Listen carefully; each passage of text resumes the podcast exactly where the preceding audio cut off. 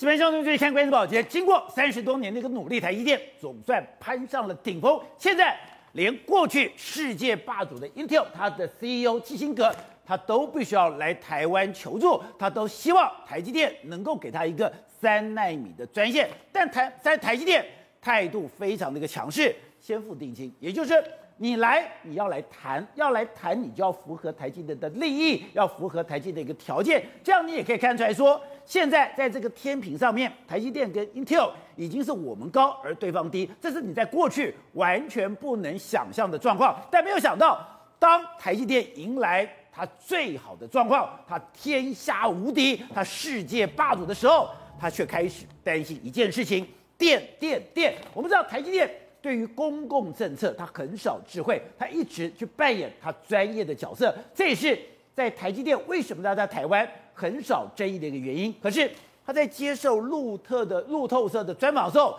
他就非常担心半导体长期以来一直担心台湾的土地、水电受限，这其中电力又是最大的顾虑。当然，大家非常担心三阶的问题。哈，那问题是三阶解决了，台积电的电就解决了吗？台积电的电只是这一两年的问题，还是一个长期的问题？我们知道今年卖的 EUV 有一半以上。都进到了台积电的口袋，也代表它未来用电的需求一定是倍数的增加。面对这样子倍数需要电力的台积电，台湾能够供应吗？好，我们今天请到了对代表首席的财经专家黄教授，你好，大家好。好，这是美岛电子报董事长吴子嘉，大家好。好，第三位是时事评李正浩，大家好。好，第四位是资深媒体姚慧珍，大家好。好，第五位是资深媒体人黄伟汉，好，这个好，观众朋友大家好。好，第六位是资深的政治记者单浩之，大家好。好，So，你之前讲到了，是台积电迎来它历史上最好的一个时代。过去，哎，他看的 Intel 是泰山北斗，没错，是望着等于说可望而不可及。对，没有想到连基辛格都要风尘仆仆跑到台湾，然后就希望台积电你给我一个三纳米的专门的产线。对，可是台积电的姿态非常高。对，可是台积电现在看起来睥睨群雄。对，等于说踏上武林之巅的时候。它却有一个重大的隐忧，嗯，电电电。毛姐，现在台积电可以说是天可汗，半导体之间的天可汗。为什么？你看，连基辛格这个美国半导体的长子，他都亲 CEO 亲自来跟台湾说：“哎，求求你，你给我这个三纳米的这个订单。”那台积电的立场说：“哎，可以，你先你要多少产能，你先跟我说。那你要先付定金，先付钱。显然是台积电是相当的强势，你有求于我嘛。现在半导体各强势，万邦来这个朝贡的一个状况。但是呢，这个天可汗呢，有一个不能够说的隐忧在这个地方、啊。什么隐忧？就要接受到这个路透的采访，就是说，哎、欸，半导体啊，台台湾半导体一直长期关担心台湾的土地、水电受到这个受受到阻碍，但这之中呢，电力是最大的顾忌，特别是稳定供电。稳定供电，对，所以他已经讲出来了，电这个问题是台积电最关心的一个状况。我们知道，台积电很少很少。对公共政策要发表相关的这个言论哦。对耶，事实上这一次算是呢，这次是匿名的这个高层。但是我跟大家讲，事实上在二零一五年的时候，台积电张忠谋当时就说过。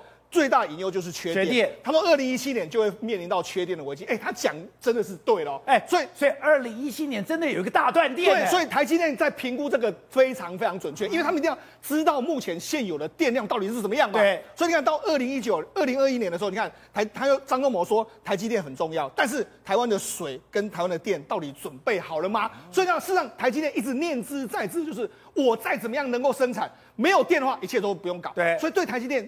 张忠谋董事长是如此，台积电今天在接受媒体访问的时候也是如此，所以电的问题一直是台积电重中之重。而且你说台积电担心的不是说，哎，二零二五非核家园你达不到，当时会有限电危机，不是，是从现在开始就有限电危机。没错，台积电的担心不是二零二五年非核家园，是。即刻就有断电或缺电的可能性，难怪他要讲稳定供电。为什么这样说？我跟他讲，事实上我们看了核一厂、核二厂、核三厂，它的非核家园的时程来说，核一厂是二零一九年完完全除役，然后已经完全除役，然后核二厂是二零二三，那核三是二零二五，所以完全除役的时间在二零二五。所以二零二五年，那照了三阶，我们三阶可以供一百三十七亿度电嘛，那就完全可以弥补上啊。但是不好意思，补不起来。为什么？因为我们核一是一百亿，一百亿，那核二是一百五十亿，核三是一百五十亿，三个加起来的话是。是四百亿度电，四百亿度电的话，我们的这个目前的我们的三阶只有一百三十七亿度，啊、所以中间有两百多亿、两百六十三亿度电的差很多哎，没有着落。那没有着落来说的话，那只能这样，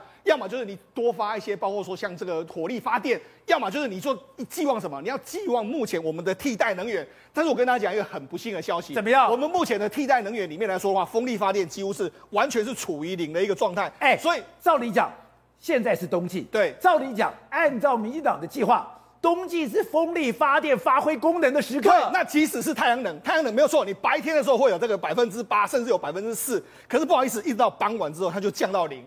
那请问台积电，台积电傍晚就零了？那你台积电晚上就不要用电吗？啊、所以我就跟你讲，这个缺口缺在什么地方？缺为什么台积电说的是不稳定供电？对，它是稳定供电。那不稳定供电到底哪里不稳定呢？就是不稳定就在这个 mega 就在这里。你好，你有三阶很稳定，你一百三十七亿吨。第一百三十七亿度电好接上去，但是合适这是四百亿度电没了，那你中间的缺额两百六十三就没有了。现在政府要靠的是什么？就是风力、太阳能跟水力嘛。问你这个就是不稳定啊，所以他的讲的意思就在这里。不稳定供电，你要给我不稳定供电，你要给我稳定嘛。所以我才是跟你讲嘛，这些就是你应该看出来为什么台积电讲的是不稳定供电。你白天可以没有问题啊，你说啊太阳能发出来没有问题，可它傍晚之后你怎么办？哎，这很现实哦。对，我们掉了今天。两点二十分的时候，你还有八点一趴。你到了下午三点三十分的时候，从八点一趴马上降到四点三趴。对可是你到了四点五十分，对，马上降为零点六二。对，所以这就是台积电最担心的。你要给我替代的没有问题，我也支持你。台积电一定是支持这个，但是问题是摆在眼前的事实是，你虽然好了，假设你在白天运转的时候是可以全能运转，你可以供给我用电，但到傍晚的时候，那时候该怎么办？所以台积电现在担心的是，不止你电不够，你还会出现有电不稳定的状况。那请政府呢，你要给台积电要帮帮忙。为什么？因为台积电现在真的是订单满到不行，万邦来仪。对呀、啊，你看一天到晚都要抢他的单。对呀、啊，你看这个基辛格这次来的时候，你看。他一开始多强硬，他后来还不是拍了个影片跟台湾道歉的这样一个意味吗？他来了之后，直接跟台积电讲，我要你的这个，我要你的这个相关的这个这个产能。哎，过去来讲，台有有客户来找你，你高开心都来不及的。就台积电没想到是很强硬哦，你先付定金，你要定金，你要给我诚意，不然的话，我哪知道你是下真的下假的？那为什么这个对台湾很重要？如果一旦这个基辛级来台湾下单之后，其实我跟大家讲了。未来台美国客户占台湾的比重会高达七十趴，因为连台 Intel 都来了。对，那这是什么意思呢？美国所有的高科技股全部都在台积台积电下单，所以台积电未来在国际上的地位会越来越强大。所以这时候呢，那 ASML 这家公司他也是知道嘛，客户在哪里，那你这个都已经拿到台积电呃 Intel 的订单，我一定多给你 EUV 极紫外光机嘛。所以根据目前今年还有明年的估算里面，ASML 生产的所有的极紫外光机的一半以上，全部都会给台积电。所以你看，这就是极紫外光机。你看，二零一七年是两台，然后再来是一八是五台，再来是十三台，再二十台、二十二台、二十二台。哎，一年是这样，哎，这是跳增哎。我们曾经讲过，一台 EUV 极紫外光机是一个东部的发电量，你看要多增加二十二个东部的发电量，这到底是多夸张的数字？所以我跟你讲，对台积电来讲的话，哎。可台湾又不能没有台积电，没错，台湾台台湾不可能没有台积电。那你知道，它光是这几年哦，这几年的用电量，因为它又扩大资本支出，原本它是预估今年是两百亿的资本支出，它现在已经增加到三百亿啊。那三百亿资本支出下去是什么？我就要用电，我盖厂什么就要用电。它现在盖盖厂的规模都是相当相当之巨大，EUV 二奈米、三奈米全部都要用到，一定又相当相当之巨大。过去几年台积电的用电量大概每一年平均成长一千啊。在约莫是在十几年前的时候，它一年成长大概是四趴五趴，用电量的这个成长，他到这几年已经跳到一年十几趴了。而且跟他讲，路透社有报我算，现在台积电在整个台湾总用电量百分之五。对。可是到了过来过几年以后，它会到了七点八趴了。过几年之后会到十趴左右的数字，你就知道这个到底多夸张一个数字。那不只是只有台积电啊，现在很多外商像默克啦，对，默克都来了，全部都来台湾投资。哎。这么多来台湾投资的时候，他都是投资什么？哎，都是跟半导体相关了、啊。那你说他们需不需要用电？当然需要用电嘛。好，那我们讲，实际上台积电对这个这个台湾用电到底多夸张？你看到二零一八年之后，其实台湾的最重要就是工业用电，大概百分之七十都工业用电。那其中呢，科学园区又是用电的大户中间的大户。过去一段时间本来是竹科用电量最高，但是随着台积电到南科之后，二零一八年开始，二零一九年开始。南科就变成是全台湾用电量最大，那原因完全科对，完全是因为台积电去，因为它的五纳米、三纳米就在那个地方，它一下变得这么高，对，它就因为因为台积电去的关系，就会有这么大。所以呢，为了为了台积电的缺电的电力的问题，你看我们这目前呢，台台电要盖四个超高电压的这个变电站，一个在宝山竹科这个地方，它是要 for 未来的二纳米所需。那还有中科的这个新的产能，还有南特要 for 南科高链，就是因为台积电即将要到高高雄去这个设厂，所以它也需要这个。哎，你是做这个超高压变超高压的变电所在的时候，哎，问题是你这是超高压变电所，问题是你要有电呐、啊。对，不是说来源在哪里？对，来源在哪里？所以这个变成是相当大的难题。而且比尔盖茨曾经讲过哦。未来整个世界都要大量用电，对，未来的世界用电量是现在的二点五倍，是，在这平均值哦。对，你说台湾又会比二点五倍更高，那是一定的。为什么会更一定更高？宝杰，我跟大家讲，台湾就是个科技岛，未来的包括说像元宇宙或者电动车，台湾要不要发展？我们一定要发展，我们要发展之后呢，那一定要用到什么？用电啊，用到大量的这个半导体的这个投资啊。光是比尔盖茨说，光是电动车，你未来的发电量就要是现在的二点五倍。那台湾要发展电动车，哦，台未来几年你要二点五倍的发电，请问你台湾的电量在什么地方？有那么大的电量吗？再来说元宇宙，哎，过去刘德英都没有说元宇宙好，他居然说了，哎，未来 AR 就是扩增实境会取代手机，VR 会取代 PC，哎，这些 VR 技术还是要需要百倍的改进，需要高速运算、更快的传输速度，还有更大的资料储存，哎，这几个关键字全部都是要用电。都要更多的更大更大的电，你运算能力更强的时候，你要用到更大的这个电。另外，包括说像元宇宙的这这些相关的，那你更不用讲。台湾还要我们要发展什么？我们要发展五 G，发展六 G 啊！我跟他讲，五 G 的这个基地台来说的话，它的发它的用电量是约莫是四 G 基地台的大概九倍到十倍一个基地台。但是呢，五 G 的基地台数量要比四 G 还要更多，因为它的传输速度，它的传输速度比较比较高的时候，它的基地台要更加密集。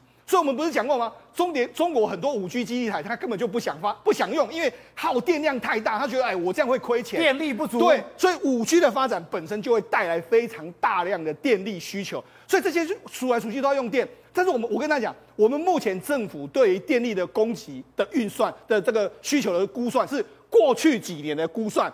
但是现在新出来的五 G 元宇宙那些电动车，你有估算到，甚至是台积电的新的供应链、新的这个订单来，你有估算到吗？没有的话，那我就担心未来真的会出现缺电的状况。这样刚刚讲到的一个不具名的台积电高层接受路透的访问，讲高路透会访问台积电的路人甲乙丙吗？他会问基层吗？不会，他问的高层一定是有代表性的，讲说。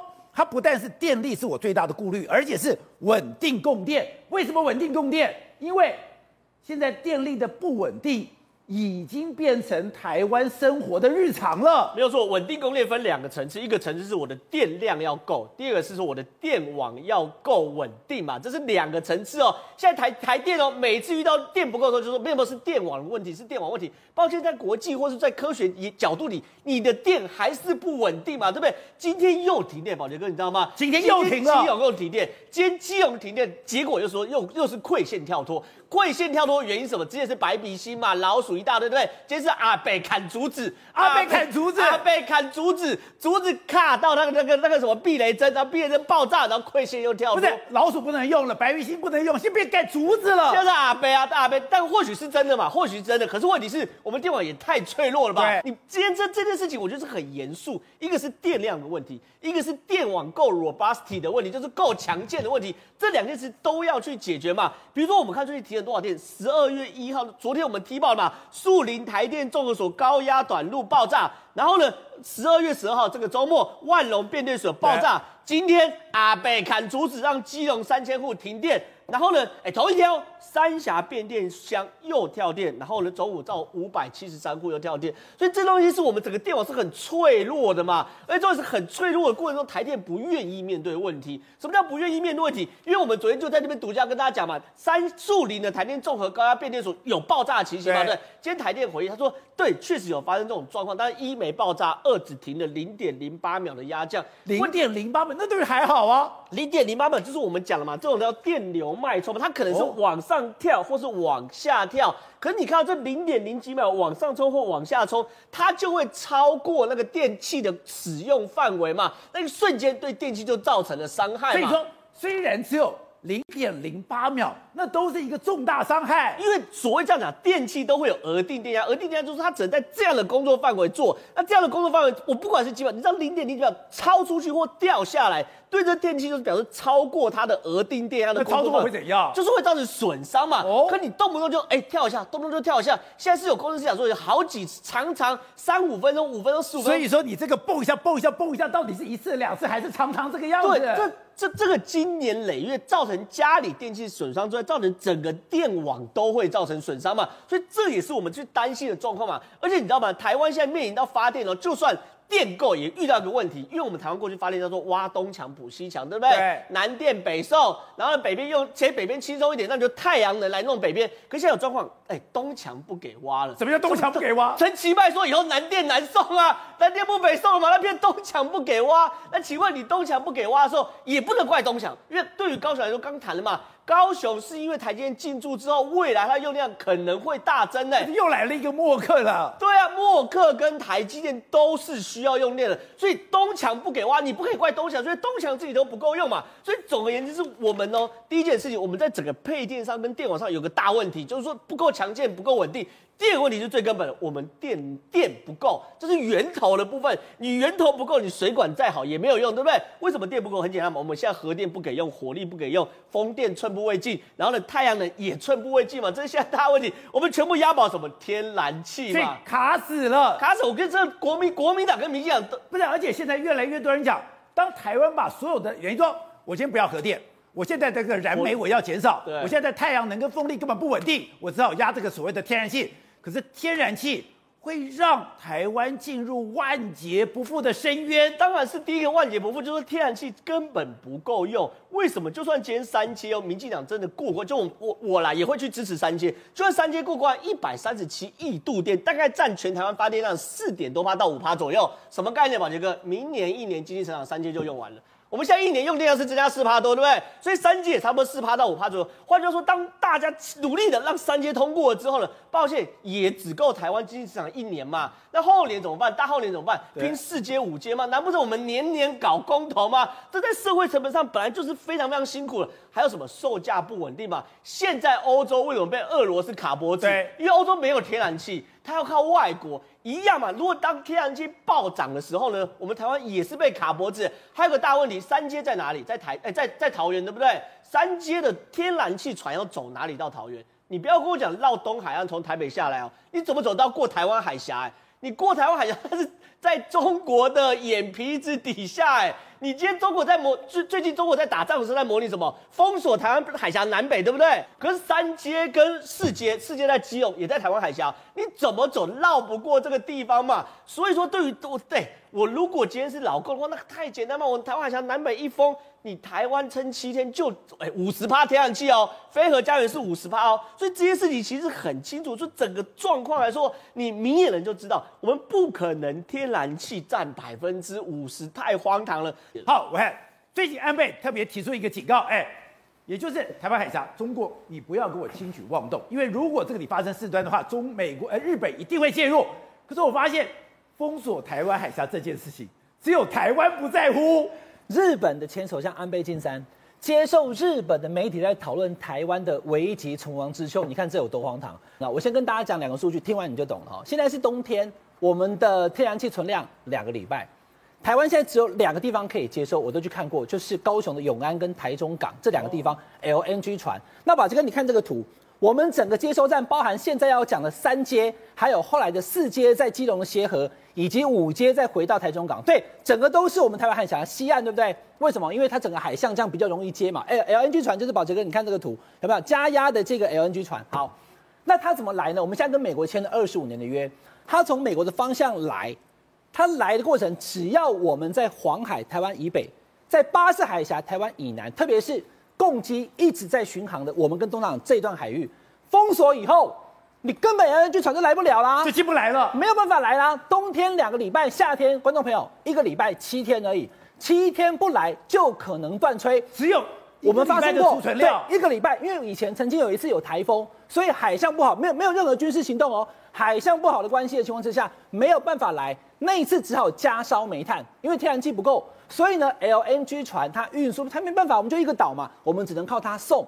我们的货源没有问题，出在运送的过程，如果有战争，如果甚至海峡封锁的话，那么我们将会在天然气的占比百分之五十的情况之下，我们的发电一半全部没有办法发电。安倍这么紧张，而且他们现在公布的动七五的这个两栖攻击舰，哎。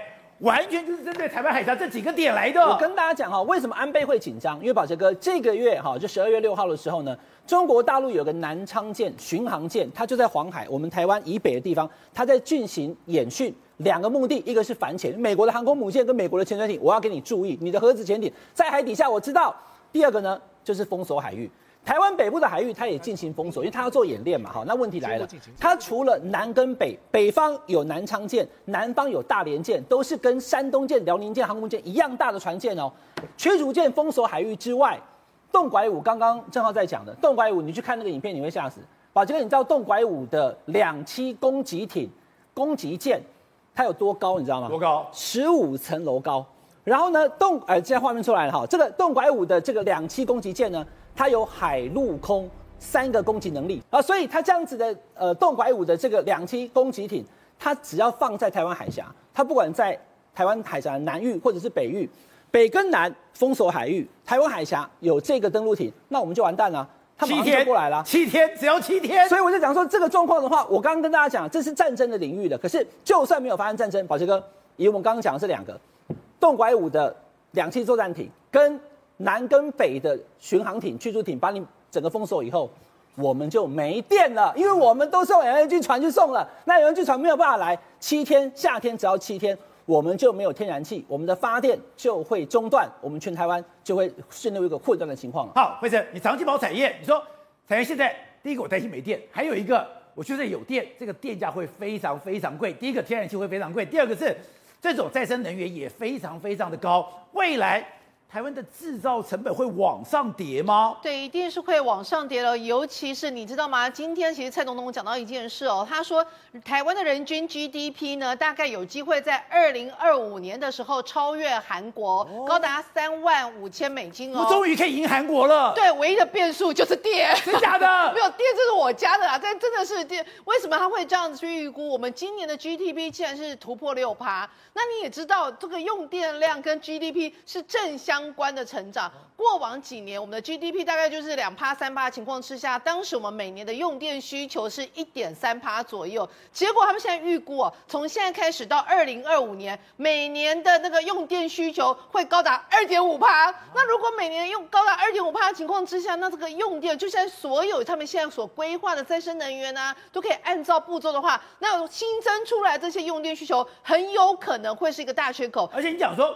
现在二零二三年以后，全世界要跟科所谓的碳权、碳排放的这个税，所以那个对台湾来讲很可怕的。对，特别是我们现在用，哎，你连使用天然气都有很高的碳税。对，因为他们现在全就变成这样子，全世界就说你东西要运到我欧洲来，你一定要有相关的一个碳交易，因为我们现在很多东西都要处于环保。举个例子，像以苹果来讲，苹果在二零二零年的时候，他就宣布什么？他说他的所有的供应链。在二零三零年以前要碳中和，而且呢，它的用电要绝大部分采取所谓的再生能源。这件事情一宣布，Intel 就是非常会 PLP，马上说我们二零三零二零三零年以前，我们所有的 Intel 的用电全部一百趴。是再生能源，哦、那台积电它只能什么？它不敢保证说什么二零三零年一百趴，它保证什么？二零三零年至少要有二十五趴的用电要采取所谓的再生能源。所以它这件事一保证下去，台积电做了什么事情？它捧着一千四百九十亿台币去跟那个沃旭。签了一个二十年的长约，买下未来沃旭，就是我们那个风力发电这个部分，未来二十年全部所有的电，一年是三十亿度电。所以你知道吗？他砸大钱去做这件事情，为什么？因为当我的客户说我们未来的所有的供应链全部都要所谓的绿能的情况之下的话，我如果的电不是用绿能的，狼也可以搞不会呢？所以这对台湾的业者来讲是一个很大的压力。那现在情况是这样，现在情况我们其实可以稍微看一下这个吃电怪兽的前几名哦。你没有发现第一名是半导体制造业？其实你就直接讲就是台积电啦。你光台积电它所公布出来二零一九年的用电资料，它是用了一百四十三亿度电，他说他到二零二三年要 double。变两百七十亿度电，我现在跟大家讲一下，所谓一百四十三亿度电是什么样的情况？是全台北市九成的用电需求，所以呢，它到二零二三年之后，等于是它所用电两个台北市已经变成是新北市的用电需求了。所以光是以台积电来讲，它现在明年又要有有那个三纳米要投产，所以对它来讲，这个东西它是不能停下来了。你再怎么样，你全台湾一定要挤出这么多的电，除了台积电用外，这么多的所谓的台商回流这个部分，全部都要回流。用电量只会越来越多，不会越来越少。所以在这种情况之下，政府到底要去哪里生这么多电？台湾好想赢韩国，但可能台湾要赢韩国的变数就在缺电。好，董事长，我们之前讲啊，台积电一直很少针对公共政治发言，它对于所谓公共事，特别是政党竞争的这个事项，保持静默。可是。你怎么可能说有一个台积电的匿名高层，路透社会访问一个路人甲乙丙、张三李四王二麻子，一定是重要人士，特别点出来了，电力是最大顾虑，而且是稳定供电。现在这个稳定供电，这个非常耐人寻味，这是台积电刻意释放的讯息，告诉不只是这次的公投，也告诉民进党政府。电不够了。现在这个很奇怪的一个现象，今天这个是路透社哈国这个国际最重要的媒体来访问了台积电的秘密高层。匿名高层。那这个东西它就是非常大的这个这个担忧，而且直接提到三，就是我们的天然气发电未来的这个可能性跟这个生产的产能的可能性。那这个情况哈，就皇上不急急死太监，你知道吗？因为政府从来不担心。政府不担心吗？我们政府有哪一个人提过提有告诉过我们？经济部长有告诉你说我们缺电吗？